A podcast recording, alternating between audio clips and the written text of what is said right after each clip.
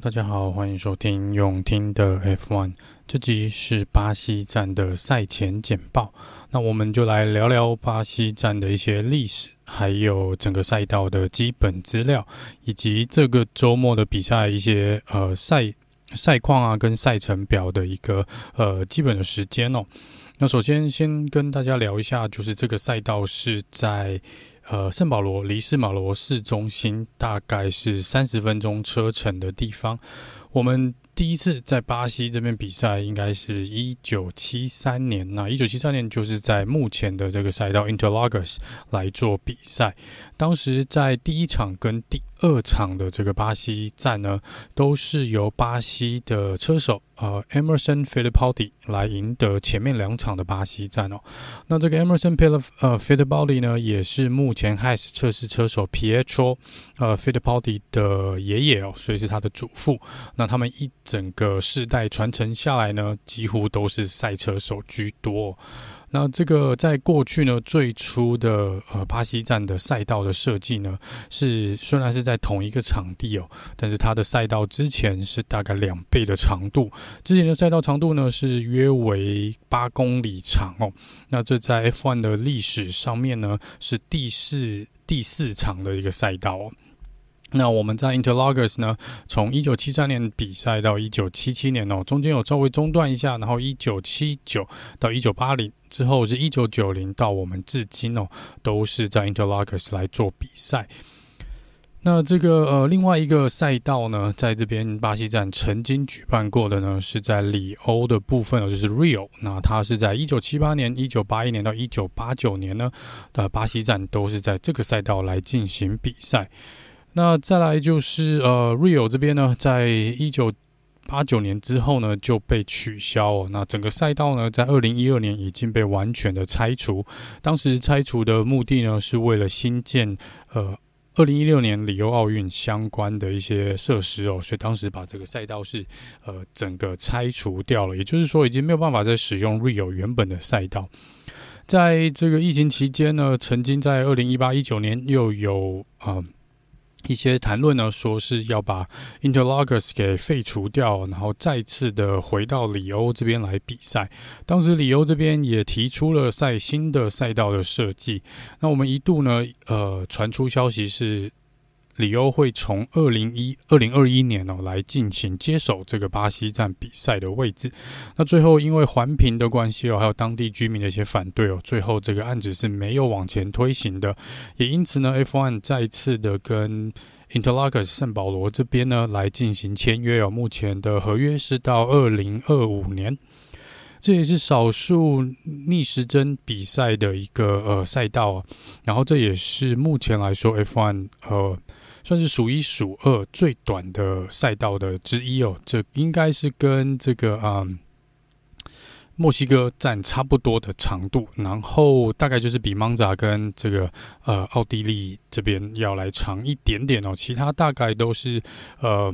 这是算是蛮短的一个赛道啦。那它另外一个特色呢，跟墨西哥站类似，它就是海拔是比较高的。虽然没有墨西哥那么高哦，但是它是大概八百公尺哦，离海拔高大概八十八百公尺。那这在 F1 目前的所有赛道里面呢，应该是排名第二高的哦。那它这个是高低差呢？赛道上的高低差就是最高点跟最低点的差异性，高低差约为四十三公尺哦。那在 F1 的目前现有的赛道里面呢，是排名在第三哦，也就是高低起伏其实是蛮大的。那我们来看一下基本的赛道资料，全长呢约为四点三零九公里。会跑七十一圈，总共有十五弯，十呃十个左弯，五个右弯哦。两个 DRS 区域，一个是这个直线呃这个赛道的部分哦，从第十五弯之后到第一弯这边哦。另外一个是第三弯跟第四弯的中间。那这次有两个呃侦测区，一个是在第二弯之前呢，另外一个是在十三弯之后哦。这个在 F1 的赛道里面呢，从起跑线就第一名的起跑位置呢，到第一弯的刹车点呢，其实是非常短的，大概不到两百公尺哦，大概就一百九十五公尺左右。然后在杆位的部分呢，应该都是排在右边。整体来说呢，整个赛道需要踩足全油门的状况应该是百分之六十三 percent 哦，就是六十三 percent 你是踩足了油门在跑这个赛道的。最高时速呢，应该是约为三百四十公里哦。目前最快圈速的保持人呢是 Valtteri Bottas，在二零一八年所创下的一分一零秒五四。那在这个呃下压力的部分呢，是约为中中上左右的下压力哦。那在超车点的部分，大部分的超车都是在第十五弯到第四弯这边哦，因为这边刚好是横跨两个 DRS，所以这边是会有蛮多精彩的超车的呃机会的。好，那再来轮胎的部分呢？这个轮胎因为左弯比较多，所以大部分的轮胎施压的压力都会在左前轮的部分，尤其是从第十弯到这个一路到这个第六弯哦，基本上呢这个。呃，轮胎吃的这个弯道的压力是蛮大的，然后再来是场地温度的变化也是相当的大，所以在胎温的部分也需要特别注意。这次 Pirelli 所带来的轮胎呢是 C2 Hard、C3 Medium 呃 Medium 跟 C4 Soft，那整体来说呢是比较偏向中等，然后比较软的轮胎哦，在过去应该都是一个两停的策略。另外一个比较有趣的地方呢，是这场比赛的赛道呢，有四分之一长的长度哦，大约都是维修区哦，也就是你进维修站呢，从你进站的那一刻到离开的这个距离呢，约为一点一四公里，也就是差不多百呃四分之一的赛道就是维修区哦。那它是从大概第十五弯前面进去之后呢，你大概是在第三跟第四弯中间出来哦，所以是相当长的一个维修区的一个赛。呃，设计的一个赛道，所以你进去了这边呢，车队也必须要考量呃进站所需要耗掉的时间。在过去的历史记录上来看呢，在过去的二十场的比赛里面呢，有十二场比赛我们有带出了安全车哦，那甚至于更。夸张的一个数据是在过去的五场比赛哦，总共带出了十次的安全车。那这个也因为当地气候是比较多变化了，所以在这场比赛里面呢，巴西站安全车应该是蛮常见的。过去在这个赛道里面，我们一共产生了二十四位不同的分站冠军哦，以及二十三位不同的杆杆位。那在这边赢过最多次的，目前保持纪录保持人应该还是 Alan Prost，他在这边赢过了六次，Michael Schumacher 赢过了四次哦。然后，但是 Michael Schumacher 是在这个 Interlagos 赢过最多次的一个线，呃。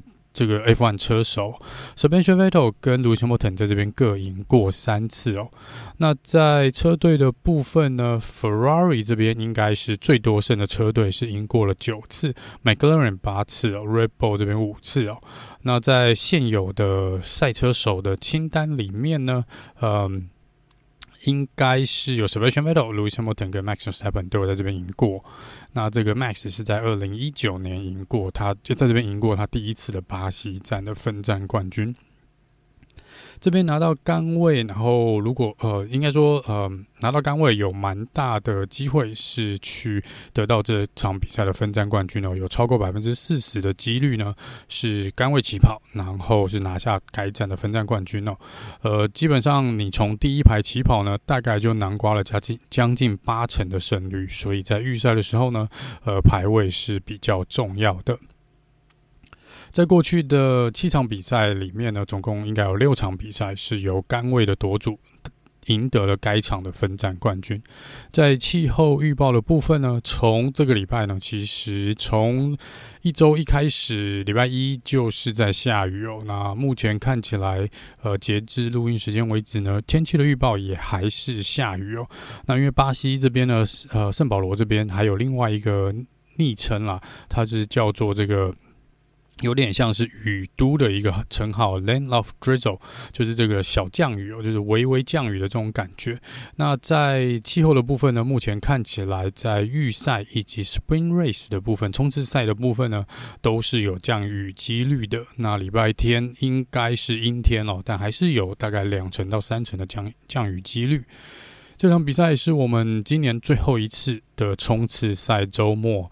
那冲刺赛呢，如果还不太清楚的听众朋友们呢，在这边很快的跟大家讲一下冲刺赛的一个周末的规则的改变。那通常有通冲刺赛的时候呢，呃，预赛会被移到当地的礼拜五来举办。那预赛的成绩呢，会来决定冲刺赛的起跑位置。那礼拜六原本预赛的时间会被用来跑冲刺赛。冲刺赛基本上都是跑约一百公里哦，总长一百公里的一个比赛，所以大概就是呃三分之一吧，就把它想成是三分之一的正赛来做一个呃短程的冲刺。那冲刺赛的结果呢，会决定正赛的起跑位置哦。今年。规定比较跟之前不一样的地方是，冲刺赛原本只有前三名可以拿到积分，这一次呢，今年改成了前八名都可以拿到积分哦。那第一名八分，然后七六五四三二一，一路到第八名哦。所以这场比赛还是有更多的积分可以来做争取的。在比赛时间的方面呢，又是一场对亚洲观众朋友们比较不。不友善的一个时间了。那预赛呢是在台湾时间的礼拜六凌晨三点。那在冲刺赛呢是在我们的礼拜天，台湾时间礼拜天凌晨三点半。正赛是在礼拜一的凌晨两点哦。所以这个是呃，虽然没有墨西哥跟美国站那么痛苦啦，但是呃也是看这是一个。我觉得更尴尬的时间是你要睡还是不要睡哦？这是呃，可能大家去做斟酌，因为这样礼拜一上班可能或上课呢，可能又会比较累一点点。好，那接下来聊聊过去一些有让人比较印象深刻的比赛哦。对我来说呢，呃，比较令人。印象深刻的一个是二零零八年哦，因为这是 Lewis Hamilton 他在这边赢得了第一次的世界冠军哦。这场比赛其实还蛮有戏剧性的，因为 Massa 这边在当时是由 Massa 跟 Lewis Hamilton 来竞争冠军的位置。那 Massa 呢，做了他所有他该做的事情，他赢得了那场比赛的冠军。呃，结果没有想到的是呢，Lewis Hamilton 他应该只要被排名在第五名之后呢，他是没有办法跟呃 Massa 来做竞争的。结果他。他偏偏在最后一圈呢，跑过了，超过了 Timo Glock 啊！当时这个 Timo Glock 也因为这样子呢，呃，背负了一个罪名哦。一直到现在，其实还还有人在骂 Timo 呃 Timo Glock 哦。他其实，在前一阵子呢，也有出来再次的接受访问的时候，再次的呃反驳了这些呃不喜欢他也好，或者是攻击他也好的这些呃车迷朋友哦。因为其实，如果呢，你去回归当时的一个状况，当时那场比赛是有下雨的。呃，Timo Glock 呢是当时唯一一个车手没有换轮胎，他还是用正常胎在跑的哦。其他车手呢都已经换到半雨胎了，那他真的是一点抓地力都没有。因为 Timo Glock 说，在积分跟比赛的竞争状况下，他怎么可能刻意的去让 Lewis Hamilton，甚不要说 Lewis Hamilton 啊，怎么可能让后面的任何一台车手那么轻易的超过？那他说他当。时是真的一点抓地力都没有。总之呢，Lewis Hamilton 在最后呃紧这个紧要的时刻呢，超过了 Timo clock。那也因为这样子，他呃总积分来到了九十八分哦，是以一分之差气走了 Massa。那 Massa 呢，是当时大家认为是可能 Ayrton Sena 之后呢，第一位可以拿到这个世界冠军的巴西车手。那没有想到这个呃 Lewis Hamilton 就在这边。算是结束了玛莎的这个世界冠军的美梦。那自此之后呢，到目前为止，应该都还没有巴西籍的车手拿过世界冠军哦。甚至于，好像印象中也没有巴西籍的车手在这边拿到分站冠军。但是这礼拜呢，会有一个比较不同的地方哦，就是 Lewis Hamilton 在前几天呢，正式接受了巴西这个。算是颁予的一个荣誉市民的一个奖章哦，所以他目前来说，技术上来说呢，Lewis Hamilton 是有巴西的国籍喽。所以如果他赢得了这场比赛的分站冠军的话呢，我们可以说，终于有一位巴西籍的车手呢，赢得了巴西站的分站冠军。